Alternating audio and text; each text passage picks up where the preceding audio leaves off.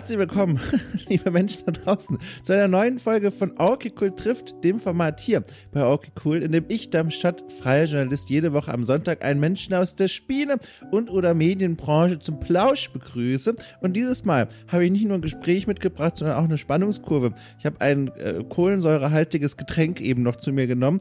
Und jetzt wissen wir natürlich alle nicht, Ach Gott, es tut mir leid. Naja, jedenfalls also, herzlich willkommen. Ich freue mich sehr. Ich freue mich sehr, euch heute mit einem Gespräch zu konfrontieren, äh, auf das ich mich sehr gefreut habe, weil der Mann, der hinter diesem Gespräch steckt, also nicht nur ich, sondern auch der andere, einer ist, den ich in der Vergangenheit schon persönlich kennenlernen durfte, hier und da. Wir hatten persönlich schon mal Kontakt, durfte ihn auf der Gamescom bei seiner Arbeit mal besuchen und ein bisschen über die Schulter blicken, weil er was ganz Spannendes macht. Wir waren aber auch schon im Skype-Chat immer wieder in Diskussionen und Unterhaltungen verstrickt, die sich drehen um Spielebranchenthemen, sage ich mal, weil er da mit sehr interessiertem Auge draufschaut, wie sich das alles in dieser Welt so entwickelt. Und zwar spreche ich von Michael Hoss.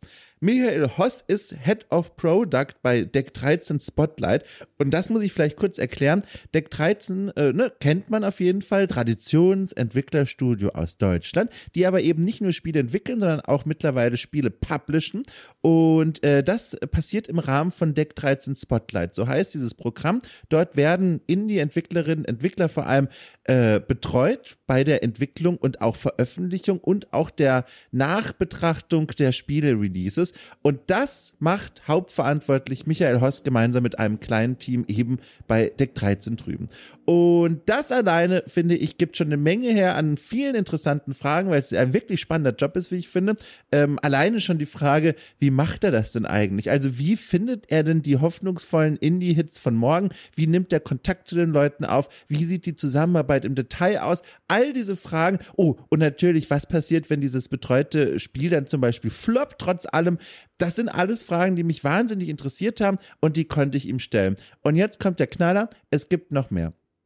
Es gibt noch mehr. Michael Hoss ist nämlich nicht nur äh, jetzt eben heute als in der Branche selbst tätig und ne, arbeitet gemeinsam mit Entwicklerinnen und Entwicklern, sondern er hat noch eine andere Vorgeschichte. Vor 15 Jahren etwa war er im Spielejournalismus tätig. Er war nämlich vor seinem Einstieg in die Spielebranche einer, der über Spiele geschrieben hat bei Seiten wie äh, gbase.ch, äh, Krawall kennt man, Game Reactor kennt man auch, gamestrend.de kannte ich vorher ehrlich gesagt nicht, aber ist ja auch 15 Jahre schon her, da war ich noch Archäologiestudent. Naja, und das hat er auch gemacht, das heißt, darüber sprechen wir auch. Und ich fand es durchgehend einfach sehr spannend mit Michael, weil ähm, er einfach auch erzählt, was ihm so durch den Kopf geht. Er hat da relativ wenige äh, Inhaltsfilter sich vor den Mund gespannt. Ich würde sogar fast behaupten, gar keine. Und deswegen war es hochinteressant. Ich habe das sehr genossen. Viel mehr gibt es dazu eigentlich auch gar nicht zu sagen.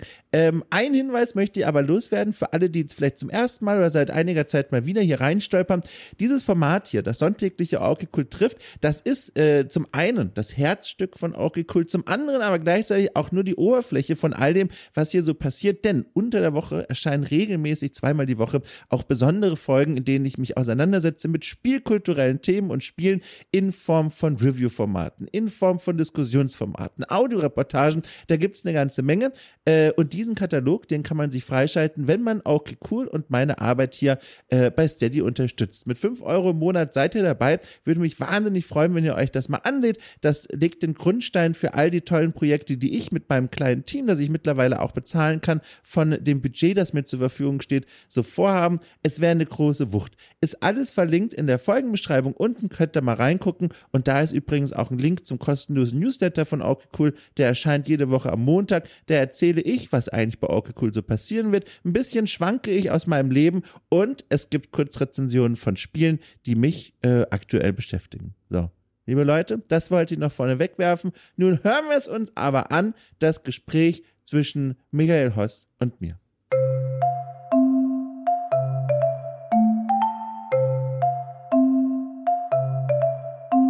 Das,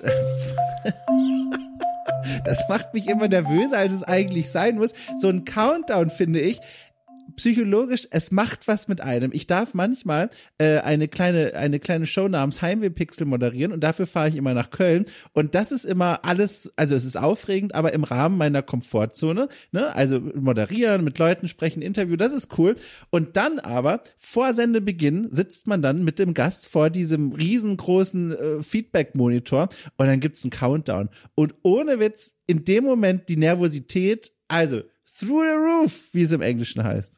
Dann gehst du quasi so, äh, dann macht's dann hier, der, der, dann fängt das Kribbeln in den Fingern an. Es ist richtig schlimm. Und dann habe ich auch immer Sorge, einfach zu vergessen, was ich sagen will. Und dann, äh, das ist hier nicht so einfach wie hier. Jetzt habe ich hier meinen kompletten Monitor voll mit Notizen, die sich um dich und dein Leben drehen. Äh, da ist das was anderes. Oh Gott, du hast mein Leben durchforstet. Also ich habe alles. Eigentlich müssen wir gar nicht mehr sprechen. Ich könnte den Aufsatz so Okay, runterschreiben. Nein, Quatsch. Ja, gut, dann, dann, Noch nicht gehen. Nein, um Gottes Willen. Jetzt habe ich es mir Ach so. gemütlich gemacht. Die Stunde ziehen wir jetzt durch. Ähm, und zwar, ich möchte mal anfangen mit einer Frage, die mir einfach auf dem Herzen liegt, gemessen am Tag, wann wir gerade aufnehmen, nämlich an einem äh, schönen Freitagnachmittag. So, ich frage einfach mal, du, wie war denn deine Woche so? Was fällt dir denn zuerst ein, wenn ich frage, wie war denn deine Woche? Oh, äh, eine Magen-Darm-Infektion. Ach du Scheiße, wirklich? Um Gottes Willen. Ja, das, ich, es hat mich von äh, Sonntag auf Montag komplett zerlegt gehabt. Liebe Zeit. Ja, mittlerweile geht's wieder super. Und ähm, jetzt ist so, dass ich mir denke, was eine Woche, mein Captain, was eine Woche. Ja. Äh, nee, war gut, aber anstrengend. Und äh, tatsächlich war heute dann noch ein sehr guter Tag, weil ich heute Morgen beim Bürgeramt war Ja.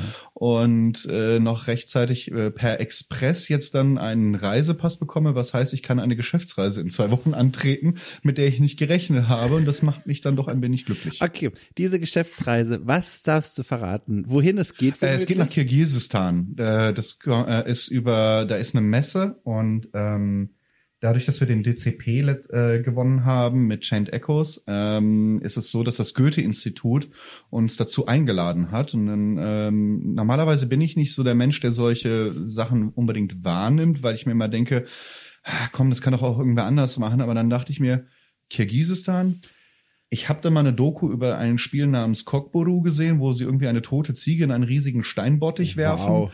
Ähm, warum nicht? Ich guck's mir an. Ähm, Im schlimmsten Fall nutzt uns das nichts und im besten Fall findet man dort vielleicht auch interessante Teams. Abgefahren. Für alle, die nicht wissen, wo Kirgisistan liegt, dazu gehörte übrigens ich auch. Ich habe gerade mal nachgeguckt. Also südlich, Das ist drüben bei Usbekistan. genau, südlich. Oh, Das hilft aber den meisten auch Ja, nicht. pass auf, ich kreise das jetzt ein. Also südlich von Kasachstan, östlich von Usbekistan, nördlich von Tadschikistan und westlich von China.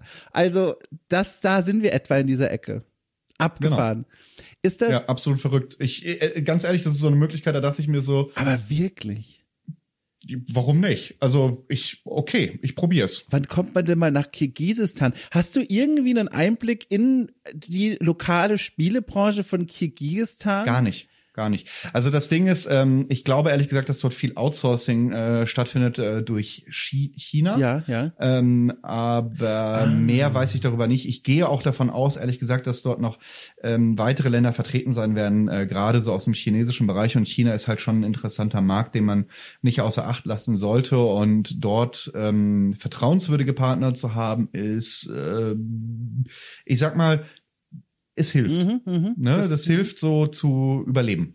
Das glaube ich sofort. Das ist übrigens eine Beobachtung gewesen, die ich irgendwie mal vor, vor, vor Monaten, vor Jahren mal gemacht habe, was mir gar nicht so klar war, weil man, man, ne, man, man, man lockt sich da so bei Steam ein und guckt so durch die Spiele zum Beispiel, die einem da begegnen und sieht dann die, über die viele sprechen und noch so ein paar eigene Entdeckungen und Gleichzeitig merkt man aber gar nicht, aus, also aus welchen Ecken der Welt da ein Großteil dieser Spiele, denen man da begegnet, immer wieder auch kommen. Mit anderen Worten, ich habe es jetzt umständlich gesagt, irgendwann habe ich mal angefangen, ganz gezielt zu gucken, alles klar, was wird denn zum Beispiel in Südafrika gerade entwickelt? Oder was, was macht die Spielebranche in Saudi-Arabien oder in, in, ich weiß nicht, in, in, in, in Norwegen selbst, also was noch näher an uns dran ist, geografisch, aber mir ist irgendwann klar geworden, ich habe sehr wenig Ahnung davon, gezielt, was in den Spielebranchen dieser Länder eigentlich so abgeht. Hast du da vielleicht auch bedingt durch deinen Beruf einen, einen genaueren Blick drauf?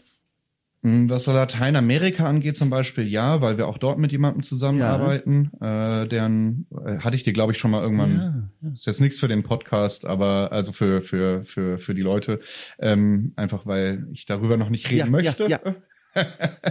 Aber ähm, äh, doch Lateinamerika kenne ich mich relativ gut aus, was das angeht.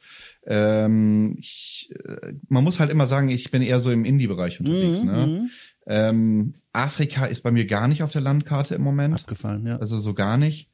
Ähm, aber da findet auch diverses Outsourcing mittlerweile schon statt. Ja. Gerade so Kenia hat wohl relativ starke 3D-Sachen ähm, mittlerweile aufgebaut. Ähm, ansonsten, äh, ich meine, Dings, äh, hier, Children of Mortar begann doch seine Entwicklung ja. eigentlich im Iran. Ja, ja, genau richtig, ja. ja. Aber ich glaube, die sind dann äh, abgewandert, teilweise nach Kanada oder USA wegen Repressionen und so weiter. Das ist ein Iran ist halt noch ein bisschen arg schwierig. Äh, was so die, die, die arabische Welt angeht, weiß ich es aktuell gerade gar nicht so sehr.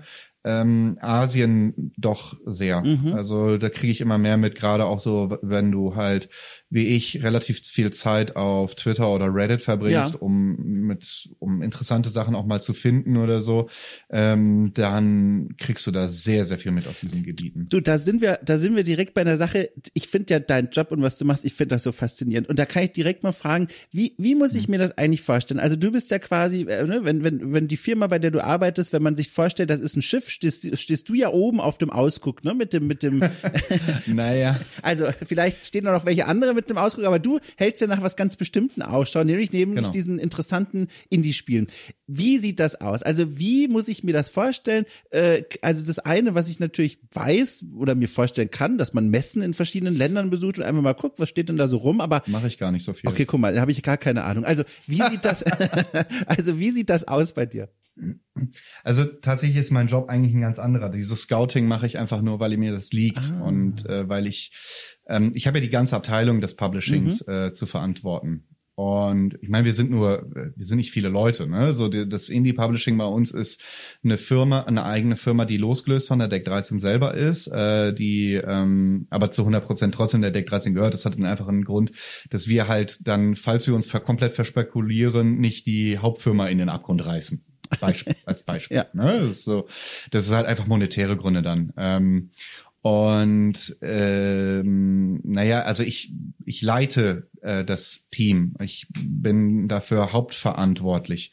Ähm, jeder von uns scoutet auch mal ein bisschen. Tatsächlich ist aber so, ich glaube, die meisten Projekte, die wir unterschrieben haben, sind welche, die ich gefunden habe. Mhm, mh. ähm, das sage ich jetzt ohne Arroganz oder sonst mhm. was, sondern das ist halt einfach so. Ähm, ich weiß, dass viele dafür irgendwie gerne irgendwie so, so diese klassischen Business Development Leute irgendwas, die jetten dann um die Welt und besuchen diese Messe, äh, hängen in Whirlpools mit irgendwem ab und sonst was und irgendwelchen Agents und ganz ehrlich, das ist mir alles zu doof. Ähm, ich bin da nicht so der Fan von. Ich weiß nicht, ich finde das alles so. Äh, es nervt mich mehr, als dass ich davon irgendwie einen reellen Nutzen sehe. Wir haben das früher gemacht, dass wir irgendwie auf Messen sind, aber am Ende, ich glaube, von, von, von den letzten, von den meisten Veröffentlichungen, die irgendwie rauskamen, die wir hatten, kommt, wir haben jetzt gerade eins in der Mache, was, wo wir über die Gamescom damals an die ja, geraten ja. sind. Das ist eins. So. Und den Rest, naja, ich sag mal so, ich bin sehr gut da drin, Reddit und Twitter zu scannen. Abgefahren. Und ja. ähm, auch da ohne Arroganz, ich glaube einfach, dass ich da sehr genau weiß, was ich äh, tue und auch ähm, ich weiß ja auch genau, was ich suche. Ja, ja, ja. So und das Faszinierende ist dann immer, was ich viel viel spannender finde, ist dieser Umstand, ähm, ich sehe etwas, was mich interessiert, dann zeige ich das den Leuten intern. Also wir haben da so ein Meeting, wo wir dann hin und wieder mhm. mal freitags irgendwie durchgehen, so, hey, was habt ihr so? Hm, das, okay. Und wenn dann alle sagen so, jo, das sieht cool aus, dann schreibe ich die Leute einfach mal an. So als Beispiel. Mhm, Jetzt mhm. ganz simpel gesprochen. Und es stellt sich immer häufiger raus, ja, das ist irgendein Solo-Entwickler aus irgendwie irgendeinem so Land, was von dem du noch nie gehört hast. und denkst du so, Schon wieder ein Solo-Entwickler. Na Ja, toll. Ja. Die, aber Also das ist echt, das ist super witzig.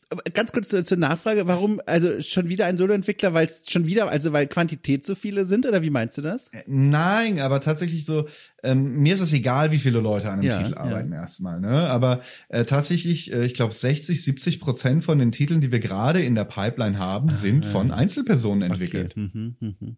Und ich meine, ähm, damit einhergeht halt auch, es wird sich automatisch verschieben, weil diese Leute werden das immer falsch erstmal einschätzen und es dauert halt einfach. Aber das ist okay, aber das sind, ähm, das sind dann auch Leute, die genau wissen, was sie tun. Ja. Ich finde es einfach nur faszinierend, wie diese, wenn immer, wenn ich was interessant finde, dann äh, stellt sich raus, es ist nur eine Person, die das macht. Und ich denke mir, okay, warum? Äh, Also, das ist völlig faszinierend. Ich, ich wünschte, ich hätte dieses Talent, ich hab's nicht, aber ähm, das ist, der Markt hat sich sehr stark gewandelt Ja, insgesamt. das ne? ist ja spannend. Zu diesem Suchprofil von dir kommen wir gern gleich nochmal, nochmal vorher ganz kurz Ja, klar. zurückgerudert zu dem, was du gerade gesagt hast. Da will ich nochmal kurz einhaken, ähm, dass sich äh, diese Vor-Ort-Scouting-Sachen, sage ich mal, so ein bisschen nerven. Kannst du das nochmal so ein bisschen ausformulieren? Formulieren? also was genau? Es gibt ja viele Dinge, die ich mir vorstellen kann, die im, Reise, im Zuge einer solchen Reise stressen und auch nerven können. Was genau meinst du da eigentlich?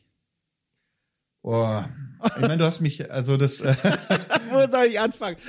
ja, äh, es ist wirklich so ein, wo soll ich anfangen? Ich meine, du hast mich ja jetzt schon kennengelernt, dass äh, jetzt einige aus dem Podcast haben mich irgendwo vielleicht mal in irgendeinem Video oder sonst irgendwo gesehen. Ich bin jetzt nicht so der klassische, äh, ich bin nicht die klassische Frohnatur. Ja, ja. Ne, so. ähm, ich rede auch nicht gern um den heißen Brei drumherum. Und diese ganzen Veranstaltungen, das ist alles so bling bling und jeder versucht dem anderen Mhm. zu beweisen, wie toll er ist und sonst irgendwas. Und das ist so, ich, ich mag so Business-Kaspereien einfach Mhm, nicht. mhm. Weißt du, ich bin eher so straightforward. So ich, auch wenn ich mit, mit Teams über, über ähm, Deals verhandle, ähm, ich sag denen einfach ganz klar, was, was meine Zielsetzung ist mit dem Deal, was ich mir von dem Deal für unsere Firma erwarte. Also wir reden jetzt zum Beispiel, so, wenn wir einen Vertrag unterschreiben, so wie verdienen wir unser Geld? Wir haben natürlich äh, je nachdem, ob die finanziert werden müssen oder nicht, ähm, man hat eine Beteiligung an dem Spiel einfach, Mhm. so an den Umsätzen. Ne? Und normalerweise würde man dann irgendwie anfangen mit äh, zu verhandeln um den Share. Und ich bin mittlerweile dazu übergegangen und zu sagen, so Leute, normalerweise würden wir jetzt über den Share verhandeln. Pass auf, das ist der, den wir, äh, den wir unter dem wir nicht gehen. Äh, das ist der Share.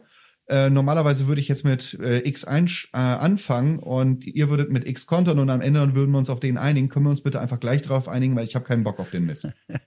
Ist aber auch eine Weil- Verhandlungstaktik so ein bisschen, oder? Wieder, hör mal. Ähm, ja, es ist eine Verhandlungstaktik, aber es ist genau das, worauf man sich am Ende einigt. Ja, weißt, ich ja. ich versuche die Leute nicht zu verarschen. Ja. Das wissen die natürlich jetzt nicht. Ja. Ne? Das können die nicht vorhersagen. Aber ich, mir ist das alles zu doof und ich habe auch keinen Bock, dann da irgendwie mir 20, 30 Pitches am Tag anzuhören, von denen 29 der komplette äh, äh, letzte Müll sind und die irgendwie meinen, äh, hier jeder würde nur mit Geld um sich werfen und dann Ja. Budgets aufrufen, wo ich mir denke, ja, leckt mich doch, wo habt ihr denn, also wo habt ihr denn eure Hausaufgaben gerade gemacht? So, das ist, diese ganze Business-Kalkulation geht hinten und vorne nicht auf. Da sehe ich mit einem Blick, dass eure komplette, äh, dass eure komplette äh, Milestone-Plan komplett erstunken und erlogen ist. Mhm. Also ich brauche das einfach nicht. Und dann auch, ähm, keine Ahnung, dann gehen die Leute abends dann irgendwie saufen und sonst was und es ist mir alles zu Ja, ja. ich, ich bin das nicht. Ja. Und ich will das auch nicht sein. Und deswegen habe ich gesagt, es muss doch irgendwie anders gehen. Und dann denke ich mir so, komm, ich suche mir die Leute selber raus. Ja. Warst du mal so? Ich habe nachgeguckt, äh, also in der Spielebranche selbst konnte ich jetzt so rausfinden, äh, seit rund 15 Jahren bist du da, davor sogar noch länger im, im Spielejournalismus, da kommen wir auch gerne nochmal drauf. Aber Ja. das ist ja schon eine lange Zeit und theoretisch eine Ja. lange Zeit, in der man sich ja auch dahin wandeln kann, wie du jetzt eben solchen Situationen da begegnest. Oder warst du von Anfang an immer, ich sag mal, so realistisch? Ähm, hm. Also gab es so einen sagen. Moment, Also ich wo das Leuchten in den Augen. Das Ding ist, ich habe das Leuchten in den Augen immer noch. Ja, ja. Weißt du? Ja, so, klar. Ähm, aber halt für die Produkte und für die Leute, die daran arbeiten. Ja. Und das hatte ich aber auch schon früher und bei, auch bei vorherigen Arbeitgebern. Also es ist auch so, jetzt ganz ehrlich, wenn ich auf die Gamescom gehe, natürlich gehe ich abends gerne mal auf eine Party Mhm. und äh, pust mich da meinetwegen auch mal komplett weg, ist okay. So, wenn, wenn man Spaß hat und mit den richtigen Leuten dort ist, dann ist das alles in Ordnung. Aber ich mag bei solchen Gelegenheiten nicht gerne über Geschäftliches ja. reden, weil das in der Regel zu nichts führt oder zu Deals führt, die in einer großen Katastrophe mit vielen Tränen enden. Mhm. Das habe ich erlebt, äh, jetzt nicht, weil es Deals waren, die ich irgendwie eingefädelt hatte, sondern weil ich es einfach gesehen habe bei anderen Firmen, mhm. wo ich mir dachte, das hätte ich euch von Anfang an sagen können. ähm, aber äh, nee, ich kann sagen, ich bin in diese Branche gegangen, weil mir was an, an Spielen liegt. Und ich glaube, ehrlich gesagt, ich bin immer noch zu idealistisch für viele, für, für diese ganze Business-Kasperei. Und ich, das ist auch der Grund, warum ich dann hier gelandet bin, wo ich jetzt gelandet mhm. bin, ähm, weil ich gesagt habe, es muss anders gehen. So, mhm. ich, ich habe keinen Bock, die Leute zu verarschen. Ich habe keinen Bock, Leute über den Tisch zu ziehen. Und ich habe keinen Bock, irgendwelchen Leuten die IP-Rechte irgendwie abzuluxen über irgendwelche Kniffe oder sonst irgendwas. Ich will faire Verträge, ich will fair mit den Leuten umgehen können. Und ich will mit denen auf Augenhöhe arbeiten und im Endeffekt sind wir ein Dienstleister. Und diese Einstellung habe ich eigentlich schon mein Leben lang, aber erst hier kann ich sie wirklich auch dann, ja, ähm, nach außen tragen. Weißt du, so vorher ja, haben die ja. Deals andere gemacht und äh, da haben Leute teilweise Leute, also die haben, haben wirklich un, unabhängige Teams, die völlig blauäugig waren, so brutal über den Tisch gezogen. Und das kotzt mich, das, das hat mich schon damals angekotzt und ähm, ich will das nicht und ich bin das nicht. Und ich, wie gesagt, ich habe gedacht, das muss anders gehen. Das, es klingt ja eigentlich fast schon zu schön. Also, ne, dieses so, dass man da so. Es ist total naiv und es ist absolut nee, nee, nee. Moment, und ich bin auch schon an komplette, an, an, an, an, an das Gegenteil geraten, an Entwickler, die mich dann verarscht haben. Ja, genau. Ich wollt, Aber äh, ne, es ist halt einfach so. Lass mich ganz kurz diese Frage, damit äh, du weißt, in welche Richtung ich gehen will, weil das klingt ja wirklich jetzt auch fast zu schön. Was ich meine ist, dass du jetzt in der Position arbeitest, an der Stelle, wo du eben genau diesen Stil, den du ja gerade beschreibst und so wie ich dich ja auch jetzt kenne kennengelernt habe, auch nach außen wirklich tragen kannst. Deswegen frage ich mich, wo ist denn der Haken jetzt bei dem jetzigen Job mit dieser Herangehensweise? Ist da was, wo du da merkst, so, okay, eigentlich wäre es wirklich klüger, keine Ahnung, wenn ich das anders angehen würde? Oder ist das wirklich rundum jetzt was, wo du sagst, okay, da hat sich Arbeitgeber und Jobbeschreibung und du sich gefunden?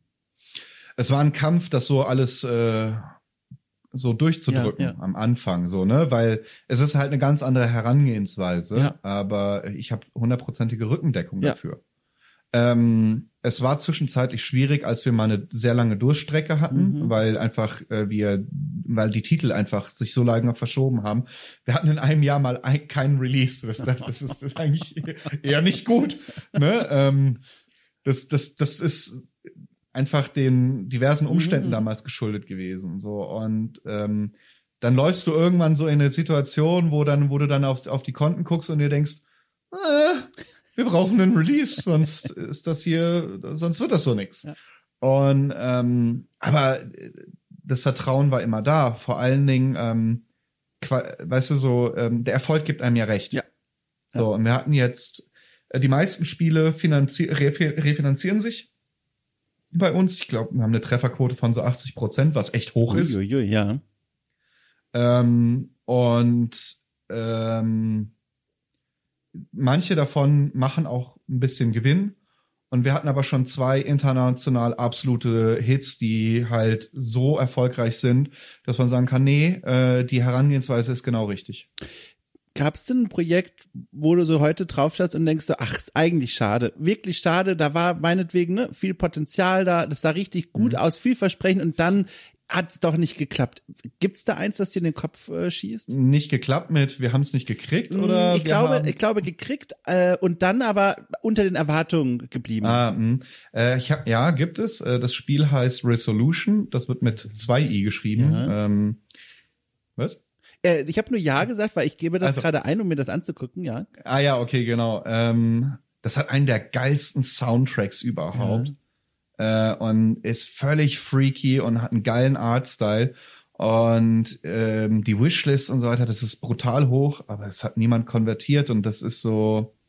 Also, das hat gerade so sein Geld für alle Beteiligten halbwegs eingespielt. Ähm, aber das ist weit unter dem äh, äh, geblieben, was ich jemals erwartet hätte. Ich habe es gerade entdeckt, das erschien am 28. Mai, zumindest auf Steam im Jahr 2020 und ist aktuell ja. bei einer Steam-Review-Quote von ausgeglichen bei 96 Reviews. Also es scheint tatsächlich ja. so ein bisschen am Markt, sage ich mal, vorbeigelaufen zu sein. Ja, das ist jetzt auch erst irgendwie mit den Reviews ein bisschen runtergegangen, weil irgendwie wieder zwei negative dabei sind. Ah, Wenn du so ah, wenige okay. Reviews ja, hast, dann hm. auf der auf der Switch hat's ein bisschen besser, äh, hat's deutlich besser verkauft, aber auch da, also ich habe eigentlich so viel mehr erwartet, weil es ist ein saugeiles Spiel. Ja. Es ist wirklich ein saugeiles Spiel und die Trailer dafür sind, wenn du mich fragst, ziemlich geil. Ähm, aber irgendwie, ich weiß auch nicht, was. Also ich verstehe es nicht. Ich wollte vielleicht war es das Sommerloch, vielleicht auch nicht. Ähm, wie gesagt, die Wishlist. Äh, also ich, ich habe ja, also, also rein statistisch gesehen von von den Daten und Zahlen mhm. her, das hätte funktionieren müssen. Ja hat's nicht. Und ich verstehe es bis heute nicht und ich finde es unfassbar schade. Das ist nämlich auch was, was ich fragen wollte. Das ist ja dann bestimmt auch Teil deines Jobs, ne? So die Auswertung im, im, im Nachgang oder beziehungsweise nach dem Release da mal zu gucken, wie, was ist denn jetzt hier so passiert. Und bei sowas dann, und das ist also Frage an dich, weil es klingt so, sitzt man dann tatsächlich davor und denkt sich, okay, auf dem Papier hätte es wirklich klappen müssen, aber keine Ahnung, was da schief lief. Ähm, in der Regel kann man einzelne Punkte rauskristallisieren, ja. wo das tatsächlich der Fall ist. Bei dem Ding war es also keine Ahnung. Ich weiß es bis heute nicht, warum. Abgefahren. Ich, ich verstehe es nicht, weil ich halte es immer noch für, für, für ein saugeiles Teil und naja.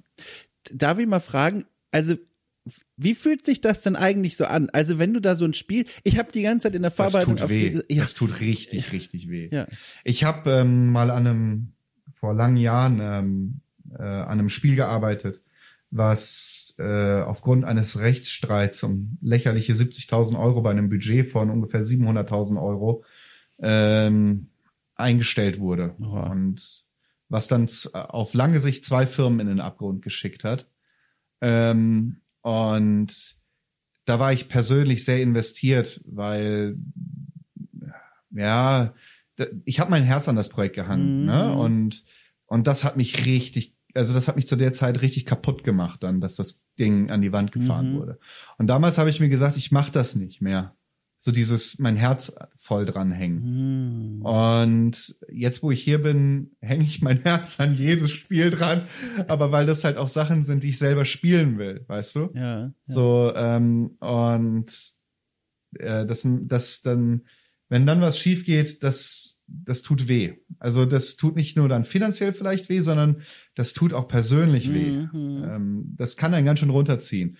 Da, aber auf der anderen Seite jetzt so, jetzt im Fall von Resolution, ähm, ich habe das gut verkraftet, mhm. ja, also ähm, weil man es immer einkalkuliert, dass es auch schief gehen kann äh, und man sich das auch immer wieder selber sagt. Äh, aber äh, gerade wenn du es nicht nachvollziehen kannst, dann dann nagt das ein paar Monate.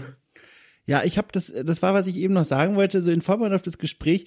Das ist diese Arbeit, die du da machst, also so hochspannend ich sie auch finde, so so schwierig und auch potenziell belastend stelle ich es mir vor, wenn man eben mit diesem Herzen dabei ist. Und es geht ja eigentlich kaum anders, weil die Projekte müssen in dir ja erstmal etwas wecken, dass du sagst, okay, das interessiert mich, dann nehmen wir mal Kontakt auf. Dann hast du ja Kontakt auch mit den Leuten oder der einen Person, die daran auch arbeitet. Das heißt, auch zwischenmenschlich baut man ja irgendeine Form von Beziehung zu denen auf. Und dann stellt sie heraus, um Gottes Willen, alle sind so ein bisschen enttäuscht. Im, im Worst Case jetzt hat nicht so funktioniert da wieder zurückzukehren quasi und dann zu sagen, so, jetzt ist wieder Montag, es geht wieder von vorne los. Äh, ich ich stell's mir fordernd vor. Ich stell's mir richtig fordernd vor. Das kann sehr brutal sein. Ja. Ähm, ich hoffe immer wieder, dass wir, äh, das ist auch schon mal passiert, an, nicht an Teams geraten, die dann irgendwie, weißt du, ich sag den Leuten immer am Anfang so, hey, nur weil ihr mit uns zusammenarbeitet, äh, ist mhm. das kein Garant dafür, mhm. dass es ein Erfolg wird. Es kann immer noch scheitern. Und es gibt aber dann trotzdem Leute, die dann irgendwie hier dieses Blame Game anfangen. Wer hat jetzt Schuld, oh woran oh und wie und überhaupt. Und das ist, äh, sobald das, wenn so ein Fall eintritt, da schalte ich dann aber sehr schnell ab im Sinne von, da werde ich, da kann ich sehr schnell sehr eiskalt werden im Sinne von, dann interessiert es mich nicht, dass es gescheitert ist, ja. weil dann ist irgendwo in der Kommunikation vorher irgendwas schiefgelaufen. Das ist uns lange, lange, lange nicht mehr passiert, Gut. aber ähm, ne, da, da bin ich ein bisschen abgestumpft, was das angeht. Ja. Aber wenn ich, und du hast recht, so, ähm, äh, ich mit, mit vielen der Entwicklern bin ich sehr dicke befreundet, weißt du, so.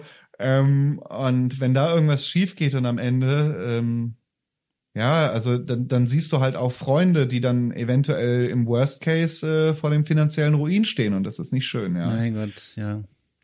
Von hier aus vielleicht äh, nochmal zurückgerudert zu dem, was du vorhin erzählt hast, von der Suche eigentlich nach diesen Leuten, zu denen du dann diese Beziehung aufbaust, mhm. nämlich dieses Suchprofil. Das würde mich mal brennend interessieren. Also stell dir mal vor, also nicht, dass ich es vorhab, ich habe keine Zeit dafür und auch kein du Talent. Du ein Spiel entwickeln wollen. Ja, genau. Pass auf, ich, also stell dir vor, ich entwickle jetzt gerade ein Spiel. Ich bin schon wieder einer dieser Solo-Entwickler, ne? Schon wieder, aber es ja. ist jetzt einfach so.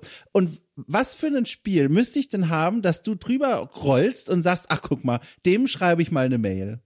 Ja, also wahrscheinlich ist es irgendein GIF oder ein Video, was ich gesehen ja, habe. Ja. Also klar, Bewegtbild, also ne, ja. Bewegungscells, das ist einfach so. Ähm, wahrscheinlich erkenne ich etwas, was du unbewusst gemacht hast. Oh.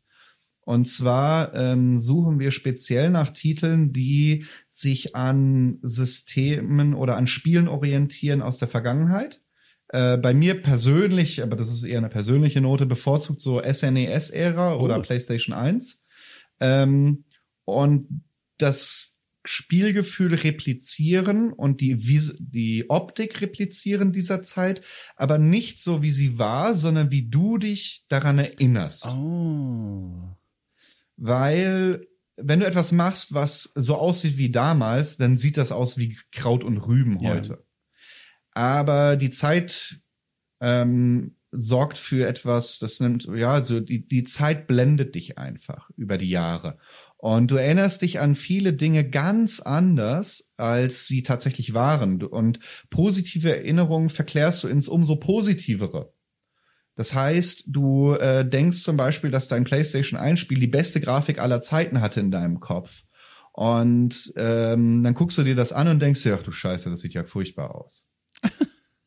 ja, ist so. Ne? Und ähm, im Prinzip suche ich Titel, die sich es, die das unbewusst oder auch bewusst machen, ähm, die das so replizieren, wie du es im Kopf hast. Mhm, mh, mh. Ergibt das Sinn? Das ergibt total Sinn. Gleichzeitig möchte ich nicht in deiner Haut stecken, das umzusetzen, weil es ist ja wirklich eine sehr gefühlige Sache, ne? Also, das ist ja schwer festzumachen. Also, ne? Nee, ist es überhaupt nicht. Weil tatsächlich sind die Entwickler, die diese Sachen machen, genau in, dem, in, in diesem Alter, die mit dieser Ära dann jeweils ah. aufgewachsen sind und genau das dann halt so machen, wie sie es im Kopf haben. Ja. Und man erkennt es sofort. Ähm, und weil das Schöne ist ja, die Leute wollen immer Kindheitserinnerungen wiedererleben. Mhm, ne? Mhm. Und ich bin ja nicht anders. So, ich, ich, ich, die, die Spiele aus meiner Kindheit, da wird nie wieder irgendwas rankommen. Ähm, aber dieses Gefühl nochmal zu erleben, darauf zielt diese Strategie ab. Ist das so ein Profil, wo ihr euch wirklich da intern zusammengesetzt habt und gesagt habt, alles klar, wir gucken Markt an, ne? Wie, wie entwerfen wir dieses Suchraster? Das oder? hat sich über die Jahre so rauskristallisiert, ah, ja. ja. Ja. Also, war am Anfang nicht so, aber mittlerweile suchen wir nur noch genau solche Sachen. Und das ist so. Und das Genre spielt keine Rolle gut, außer Point-and-Click-Adventures, die lehnen wir ab, weil im Moment einfach schwer zu vermarkten. Ja. Aber ähm, äh, weißt du, wir haben ein Städtebauspiel, wir haben, äh, was im Prinzip SimCity 4 ist ja. mit Anno-Wirtschaftssystem, dann haben, äh, Anno 1404, um genau zu sein, äh, dann äh, äh Chained Echoes, das äh, ähm, hier äh, klassisches äh, JRPG der SNES-Ära, denkt man, aber technisch wäre das darauf niemals möglich gewesen. Aber äh, das ist so, so das Genre ist egal. Ja. Ne? Ähm, es kommt wirklich, es, es, es, es ist dieses Gefühl, was zählt. Was ist denn in diesem Prozess so der Moment oder die Phase vielmehr, die dir da am meisten Spaß macht? Diese Recherche quasi, dieses komplett alles ist noch Leinwand und man findet jemanden oder auf der Zielgeraden zu sein? Also kannst du das benennen? Alles. Echt? Nee, kann ja. ich nicht. Ja, ich, keine Ahnung, ich liebe es einfach mit, mit Menschen zusammenzuarbeiten, die so viel mehr können als ich.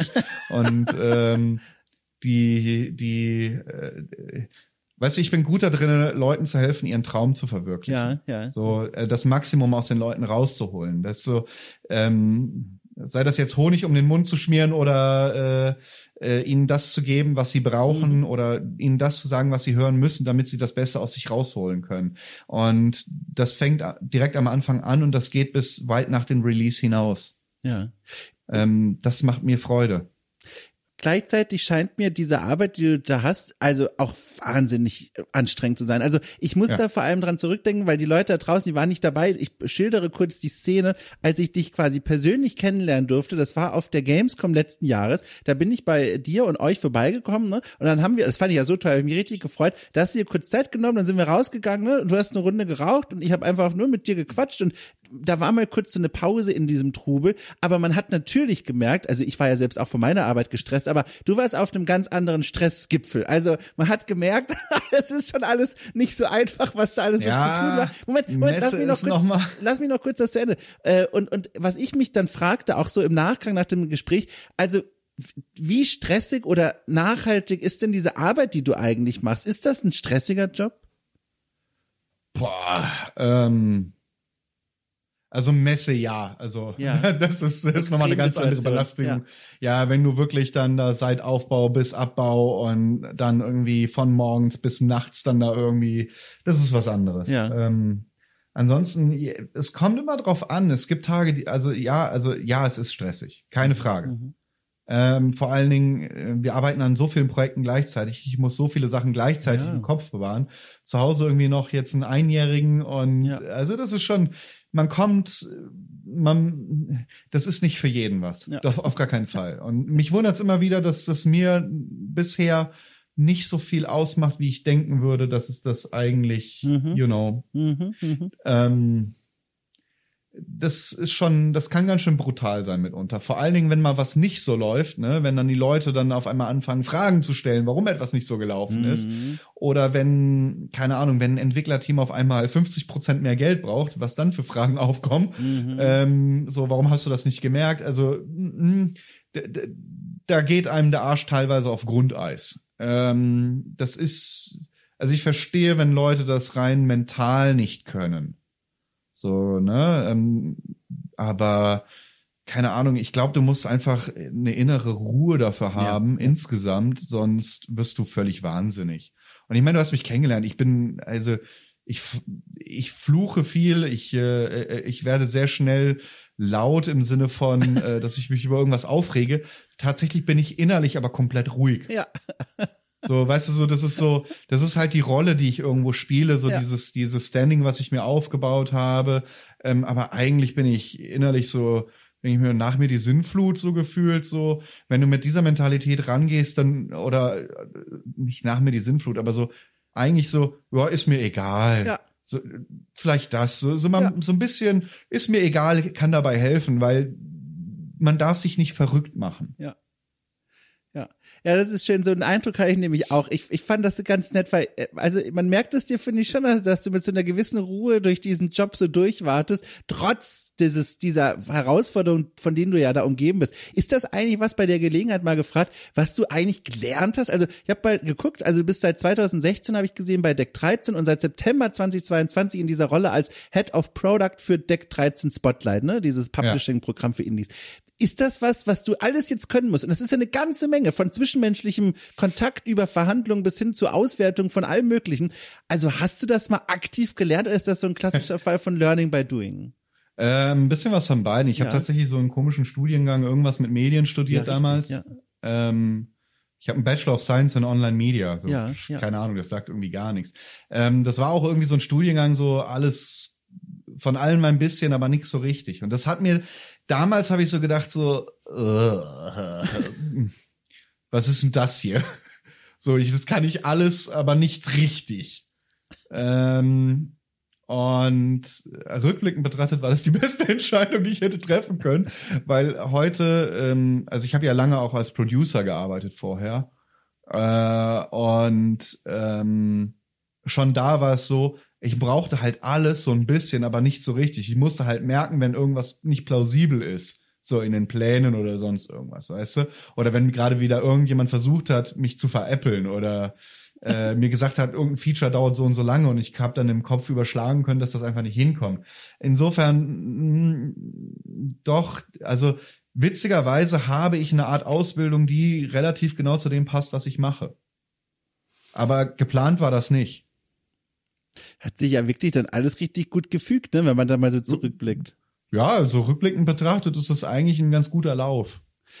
Vielleicht, das ist ein schöner Moment, um mal auf einen besonderen Teil deiner Karriere einzugehen, der mir ehrlich gesagt gar nicht bewusst klar war. Ich habe es vorhin schon kurz angerissen. Vor also rund 15 Jahren warst du im Spielejournalismus tätig, als freier Journalist. Ja. Ich habe mal ja. nachgelesen. Ganz fantastisch. Also deine Werke sind erschienen unter anderem bei gbase.ch, gamestrend.de, Krawall kennt man oder auch Game Reactor. Und bei Game Reactor zum Beispiel sind noch einige deiner Artikel online. Und da habe ich mich zum Beispiel gelesen zum durch den Test von Blur. Fantastisches oh. Spiel übrigens, genau. Du hast damals auch eine Vorschau zu Brink geschrieben. Auch das mochte ich sehr damals. Haben leider viel zu wenig Leute gespielt. Ja, war ein cooles Teil. Also wirklich. Wie hast du denn diese Zeit in Erinnerung? Diese, diese, dieses Kapitel als Spielejournalist im Grunde? Mm, äh, tatsächlich sehr positiv. Also das ist daraus resultiert. Ich habe das ja noch, ähm, äh, ich habe das ja gemacht damals, um mein Studium zu finanzieren. Ja, ja. Also, ähm, also eigentlich habe ich schon während der Schulzeit schon damit angefangen, noch damals noch für irgendwelche Unreal Engine Fanseiten. Ein paar Titel sind damals auch in der PC Games und so mhm. erschienen oder in der PC Action. Ähm, damals gab es ja noch Extreme Players, das war eine relativ große Seite. Da habe ich dann richtig angefangen zu schreiben und bin dann irgendwann in die, habe dann selbstständig halt fürs Studium gegen, ähm, also ja, mhm. ne? äh, und habe ähm, ja, also äh, angefangen hatte das Ganze damit, dass ich, dass ich, äh, äh, dass ich gemerkt habe, dass ich gar nicht so schlecht schreiben kann. So. Mhm. Aus heutiger Sicht, wenn ich dr nochmal drüber gucken würde, würde ich wahrscheinlich sagen, oh Gott, was hast du da geschrieben? ne? so, äh, du hattest irgendwann mal einen Podcast, ich weiß jetzt nicht, ob hier oder, äh, oder bei ja ist auch egal, aber irgendwo wurde auch nochmal durch alte Artikel, wo du auch gedacht hast, so uiuiui. Ja, ja. ja, also ne, rückblickend betrachtet sieht man immer wieder so, man wächst, man ja, so, ja. Na, das würde ich heute ganz anders schreiben, du. Da ist mein Sprachbild viel ausgereifter im Schriftlichen. Ähm, aber ähm, also ich konnte relativ gut schreiben. Mhm. Und ich wusste aber nicht, worüber ich schreiben soll. Und äh, ich hätte entweder über Politik schreiben können, was worüber ich mich auskenne. Und dann habe ich gedacht, naja, warum nicht über Videospiele? Und dann habe ich halt angefangen, über Videospiele zu schreiben. Und dann hat man fest, haben auch andere festgestellt, so, oh, mhm. der, der, kann ja tatsächlich schreiben. Und ähm, ich habe damals tatsächlich sogar noch ganz gute, gute Raten bekommen, weil ja. ich, äh, weil das, was ich geschrieben hatte, halt äh, analytisch gesehen und aber auch vom Schriftbild her besser war als irgendjemand, der den ganzen Bums umsonst macht. Das heißt, du konntest das Studium, wir sind jetzt so, jetzt muss ich kurz, also Ende der 2000er Ja, damals gab es ne? Studiengebühren auf jeden Fall in Baden-Württemberg und ich musste Miete zahlen. Ich meine, klar, von den Eltern hast du irgendwie ein bisschen Unterstützung ja. bekommen, aber ähm, ich meine, ich komme jetzt nicht unbedingt aus reichem nee, Haus. Nee, ja. äh, das heißt, ich hab, äh, musste in Regelstudienzeit nach Möglichkeit äh, abschließen, weil einfach sonst zu teuer ja. und äh, ich musste mir mein Leben damit dann selber verdienen und das habe ich damit gemacht. Das war auch eine Zeit mit sehr wenig Schlaf. Hast du noch, ne, das wäre jetzt spannend, eine Erinnerung für so ein, weiß ich nicht, für so einen Test zu Blur zum Beispiel, was du da bekommen hast? Also vor jetzt Boah. mittlerweile über, ja, also über einer Dekade. Also Blur habe ich tatsächlich für zwei Magazine getestet. Ja. Ich habe die gleiche Wertung gegeben, äh, war dann dementsprechend wahrscheinlich auch beim anderen eine 80, weil ich mir die, äh, weil ich immer der Meinung war, wenn ich, ähm, äh, wenn ich auch für äh, hier zwischen eins und zehn nur Sache, dann ja. gebe ich trotzdem die gleiche Wertung, weil sonst kann ich das mit meinem Gewissen nicht vereinbaren. Ähm, Blur, Game Reactor, was werden das gewesen sein? So 120, 130 Euro oder so? Ja, immer noch nicht so viel, ne? Ehrlich gesagt. Nee, aber ganz ehrlich, für einen Studien, das für einen Studenten und Das so, stimmt, ja. Ey, das Mann, stimmt. ich war schon okay. Stand da eigentlich in dieser Zeit mal im Raum, also wenn du da dieses Feedback bekommst, ne, du kannst das und du kriegst ja auch Geld schon dafür, mal zu mhm. überlegen, naja, wieso eigentlich nicht Spielejournalismus? Bist du bescheuert? Aber hast du dir das damals schon gedacht? Nee, Quatsch. Ja, also. Ähm, ja, ich hatte es überlegt, aber ähm, also ehrlicherweise, die Zeit im Studium war schon sehr, sehr stressig. Ja, ja. Also, ja. weil, äh, weißt du, so andere gehen dann irgendwie Party machen und du sitzt dann zu Hause und musst irgendein Spiel auf Knüppel, komm raus, durchspielen und noch den Test machen, damit du irgendwie am Ende des Monats deine Miete bezahlen kannst. Ja, ähm, ja also, also ich, ich habe irgendwann die Lust aufs Schreiben verloren. Ach. Weißt Durch du so Job? und nee, gar nicht mal so mehr. Äh, also das war schon noch okay, aber ich habe dann meine mein mein ähm, mein Bachelor habe ich bei einem Publisher damals dann geschrieben und habe festgestellt, dass mir das mehr Spaß macht und bin dann halt als tatsächlich haben die auch festgestellt, oh, der ist gar nicht so doof, den ah. stellen wir als Producer ein. Ähm, ja, dann ist es so gekommen und dann habe ich sehr schnell gemerkt, dass mir das sehr viel mehr Spaß macht und ähm, wenn ich heute dran denken müsste, noch mal einen Artikel zu schreiben. ich, ich, äh, ich krieg schon bei Pressemeldungen, und die muss ich auch hin und wieder machen. Ähm, da rollen sich mir die Zehennägel hoch, aber es ist, gehört halt dazu und es ist okay, aber ich, äh, und ich behaupte auch, dass ich immer noch sehr gut schreiben kann, aber ja. ich, ich, ich will, ich würde es nicht mehr für Geld machen, ja. weil ich die Lust darauf verloren habe. Ich habe, ich habe ähm, von der dunklen Seite gekostet, weißt ja, du? Ja, ja, ja, ja. Konsumierst du, also liest du heute noch sowas wie, weiß ich nicht, Spiele, Testzeitschriften, nee. online, irgendwas? Darf ich fragen? Ich guck mir, guck mir manchmal die Bewertungen noch an, aber äh, ich lese leider Steam-Reviews und so ein Kram. Das ist so. Aber kannst du sagen, warum? Weil das würde mich mal brennend interessieren. Also warum du Tests nicht liest und sowas? Mm, ganz ehrlich, also ich habe in meinem Leben so viele Spiele gespielt, halt ah. berufsbedingt. Ja. Mhm. So, ne? Ähm, ich spiele auch auf Messen sehr, sehr, sehr, sehr selten noch Spiele, um irgendwie mal was anzuschauen. Auch wenn ich die Möglichkeit dazu hätte. Ich gucke lieber anderen Leuten dabei zu, äh, mal kurz über die Schulter. Und in der Regel reichen mir fünf bis zehn Minuten an Gameplay, um zu sagen, das Spiel ist was für mich oder nicht. Ja. Ich brauche keinen Test dafür. Ja. Ich sehe das mittlerweile relativ schnell. Ja. Aber aus so einem Gedanken heraus, wie, also was ich zum Beispiel gerne mache, wenn ich Filme zum Beispiel gesehen habe, nach Film lese ich mir von irgendwelchen Leuten Filmkritiken durch, einfach nur, weil es interessant ist, quasi meine Gedanken jetzt zu kontrastieren mit Gedanken von anderen Leuten. Macht dich das an sowas oder ist das nee, wirklich und überhaupt nicht? Und warum? Also liegt's an den Texten? Also ich lese, also okay, ehrlicherweise hin und wieder lese ich mal ganz gerne einen Verriss oder so. Ah, ja. Weißt du, so, wenn, wenn er gut geschrieben ist. Ich mag hier John Walker, der für ja. früher Rock Paper Shotgun und ja. der jetzt irgendwie hier dieses, die, die das Tomb Raider Remaster ja, auseinandergenommen hat. Äh, ich ich, ich habe mich köstlich beim Lesen amüsiert, aber ähm, ansonsten Nee, es interessiert mich tatsächlich nicht so sehr, was andere zu irgendwas sagen. Es geht ja da, weißt du so, ich, ich brauche mir keine Meinung von anderen zu spielen oder so zu oder Filmen zu bieten, wenn ich sie entweder selber gespielt habe oder sie oder ich sie niemals spielen werde, weil sie mich nicht interessieren. Ja, ja. Und ähm, wenn sie mich interessieren, dann weiß ich dann auch selber, ja, war geil oder war nicht so geil. Okay, also diese Möglichkeit stand also dann nie im Raum, als hier Spielejournalist die Karriere anzustreben. Ist ja auch mal interessant.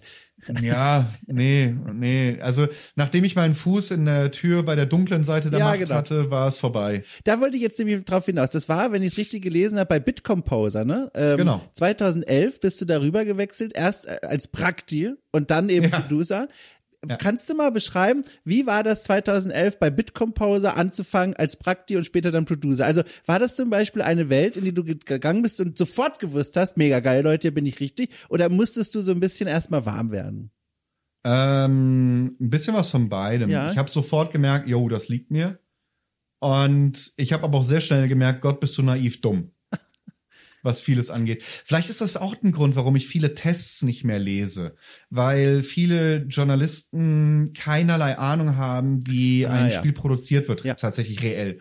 Und vielleicht ist das auch einer der Gründe, warum ich heute sage, ich könnte das gar nicht mehr, weil ich weiß, wie so ein Spiel entsteht. Mhm. Und ähm, wenn du das weißt, dann betrachtest du sehr viele Dinge sehr, sehr anders. Mhm. So, dann, dann hast du dann bekommst du, und das ist gar nicht böse gemeint, jetzt auch dir nicht gegenüber oder so, aber dann bekommt man sehr schnell den Eindruck, ah, guck mal, das sind verkappte Game Designer. Die hätten es gern geschafft, haben es aber nicht. Ja, so Stammtisch Game Designer quasi. Ja, Stammtisch Game Designer. Und das ist so, das ist so, das, ähm, und ich meine das nicht böse, ja. ne, sondern es ist einfach so ein Eindruck, der leider entsteht. Und ich weiß, dass die Leute das gar nicht so, so, also viele, bei manchen, die ich kenne, egal.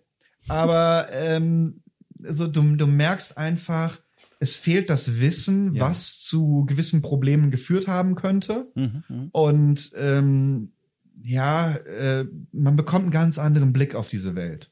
Ja.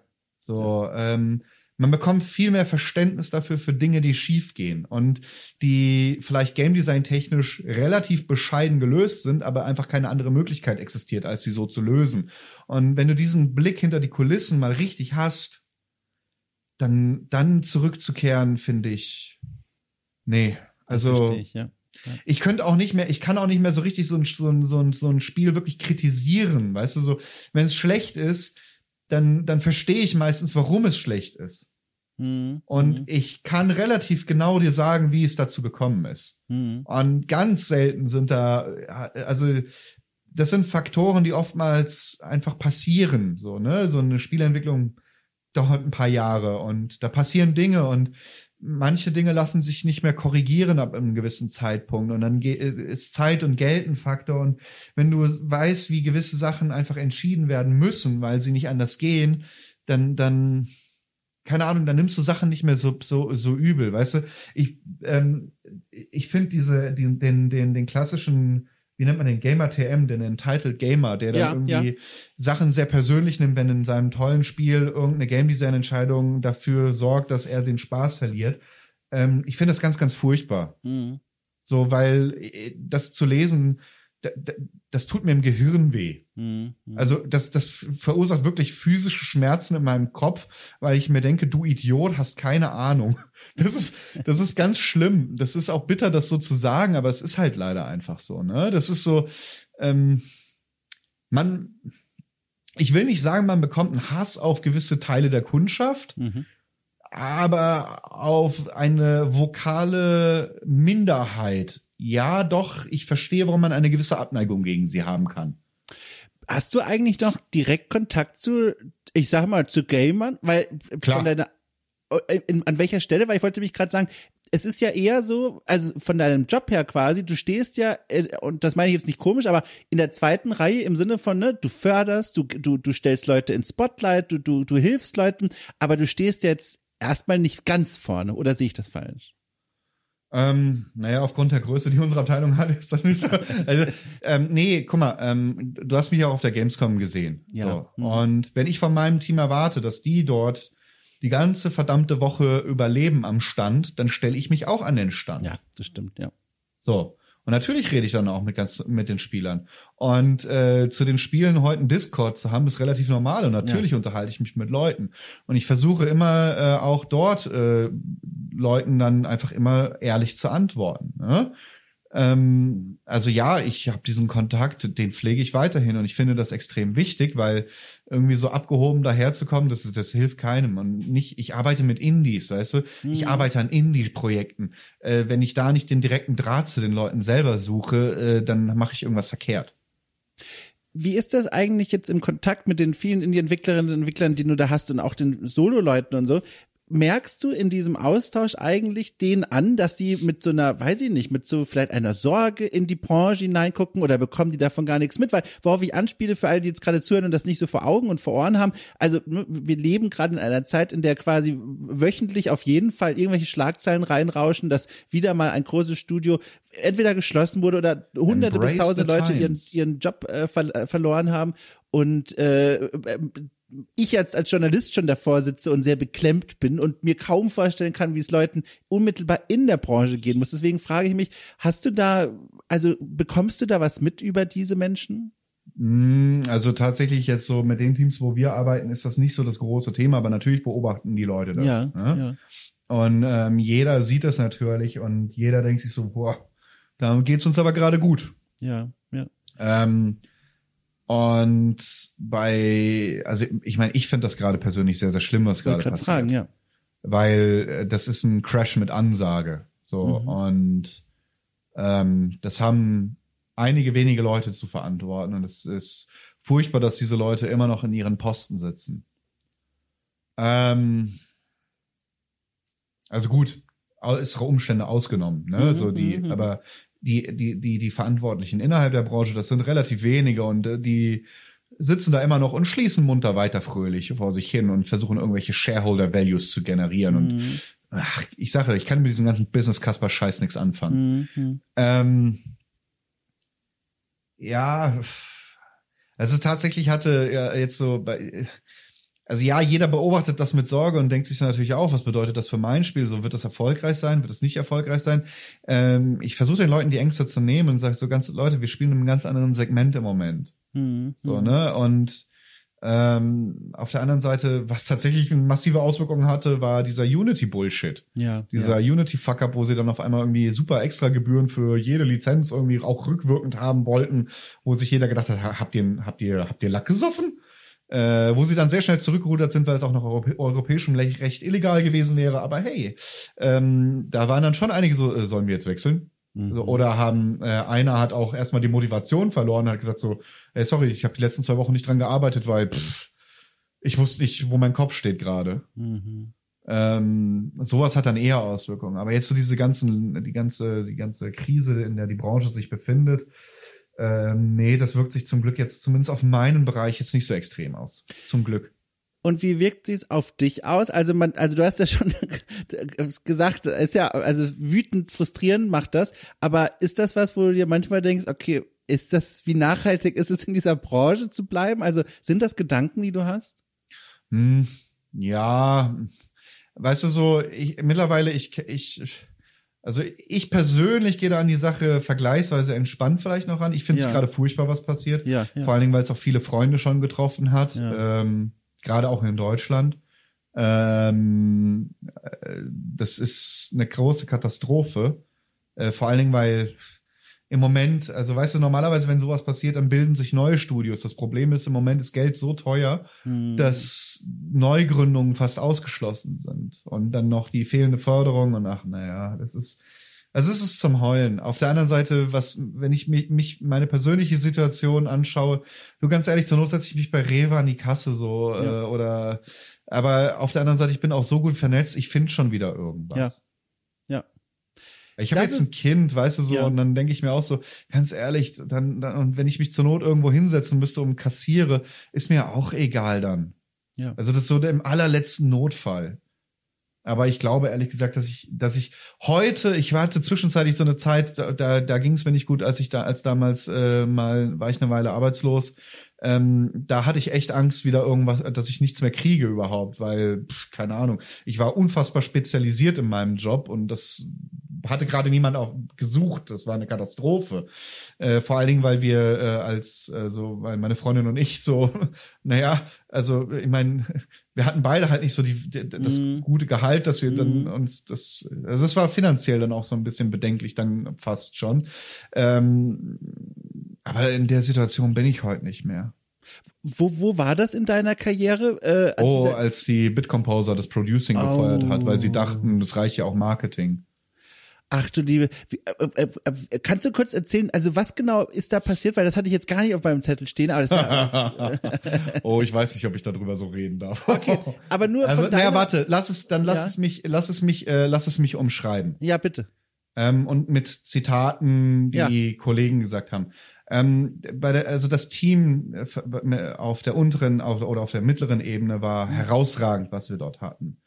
Ähm, es kam dazu, dass zwei der, also das, es gab vier Firmenchefs und es gab dann ein zwei gegen zwei, sag ich mal. Und zwei sind gegangen und zwei sind geblieben und ich behaupte, es waren die falschen zwei, wobei ja, rückblickend betrachtet, ach naja, wahrscheinlich wäre es egal gewesen, ist auch egal. Ja. Aber die beiden, die dann geblieben sind, waren zumindest menschlich gesehen mh, hm, also wir hatten Leute dort im Team, die haben vorher bei CDV, bei Tentacle und so weiter einige Katastrophen durchgemacht und schon echt übelste Sachen miterlebt. Und die haben gesagt, so das letzte halbe Jahr war das Schlimmste, was sie jemals gesehen haben wow. in einer Firma. Und die hatten schon Scheiße durch. Ähm, ja, keine Ahnung. Und dann kam dann irgendjemand, weil er halt auch aus dem Marketing ursprünglich kam, ganz oben auf die Idee, das Producing, das braucht keiner, die feuern wir jetzt alle. Und das, äh, die machen ja eh nichts. So, das war so diese Mentalität. Ja, und dann war ich erstmal arbeitslos. Und ein halbes Jahr später war die Firma pleite. Oh ich hatte denen noch ein Jahr gegeben. Ich habe meinen Rechner damals, äh, ja, dann ähm, äh, musste ich ein Passwort einrichten, damit die sich einloggen können, um an irgendwelche Daten noch ranzukommen, falls irgendwas gebraucht wird. Und ich habe das Passwort, das war, das kann ich, weiß ich noch heute, ich habe Bitcomposer pleite in einem Jahr als Passwort gewählt. Ach nein! Als, als kleines Fickt euch doch. Ähm, oh Mann, ey. Und Michael. ja, ich habe falsch gelegen. Und normalerweise liege ich nicht so weit daneben, aber es war ein halbes Jahr und dann war das Ding weg. Das ist ja, ja auch, also ich weiß gar nicht, was ich dazu sagen soll.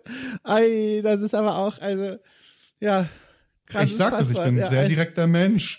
So, und ich habe denen auch gesagt, wenn ihr den Laden so weiterführt, dann führt ihr den sowas von an die Wand. Oh, aber hey, Mann. und dann haben sie gesagt, ich soll, äh, soll bloß verschwinden. Dann habe ich ihm noch gesagt, er soll sich ins Knie ficken. Das braucht mir nie wieder in die Augen. Na, ist egal. Das ist das zweite ja. Passwort.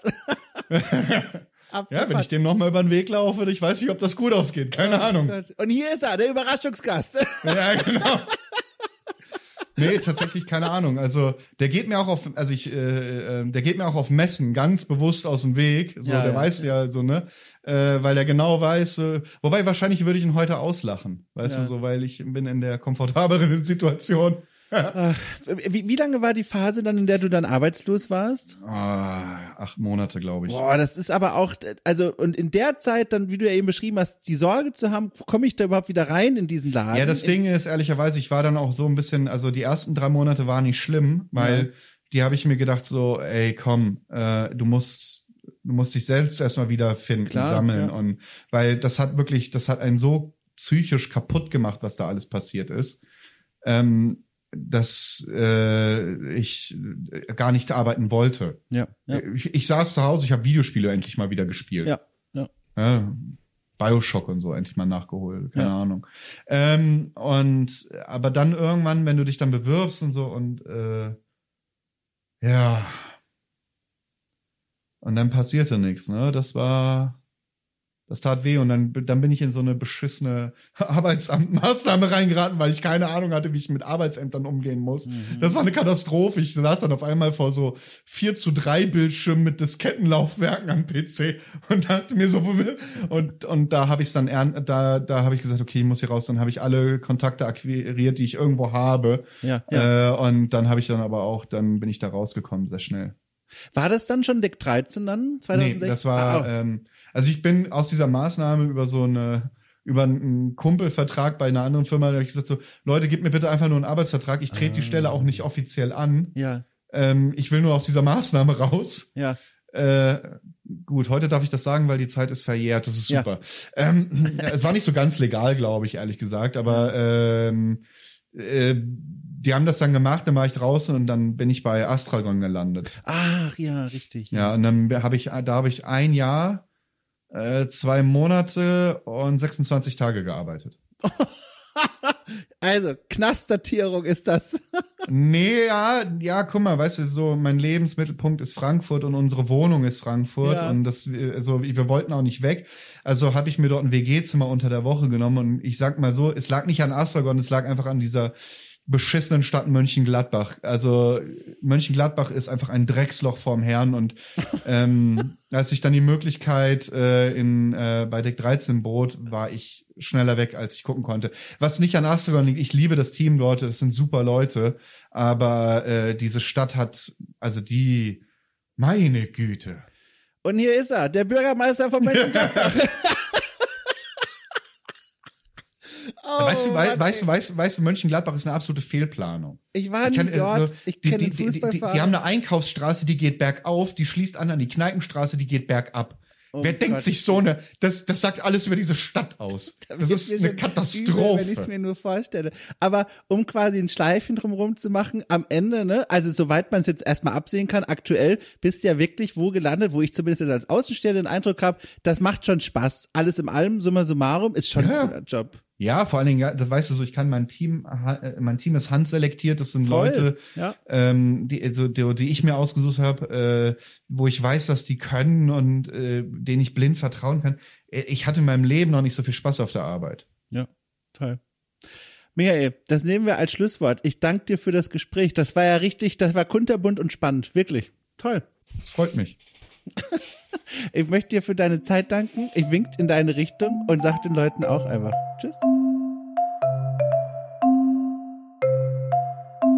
Also, vielen Dank für Michael Hoss und seine Zeit. Und ich muss da sehr schmunzeln damals, wie äh, ich mich da überschwänglich verabschiedet habe und er dann einfach die Handbremse zog und gesagt hat, so, alles klar, tschüss. ja, das war toll. Ich mag ihn sehr. Also vielen Dank nochmal für die Zeit für, an ihn. Vielen Dank an euch für eure Zeit natürlich äh, und für eure Unterstützung, fürs Weitertragen, fürs Erzählen über diesen Podcast, fürs Sternchen geben in Apple Podcast Plattform und so weiter. Es ist einfach toll. Vielen Dank, genießt den Frühling. Wir hören uns in der Woche wieder, spätestens.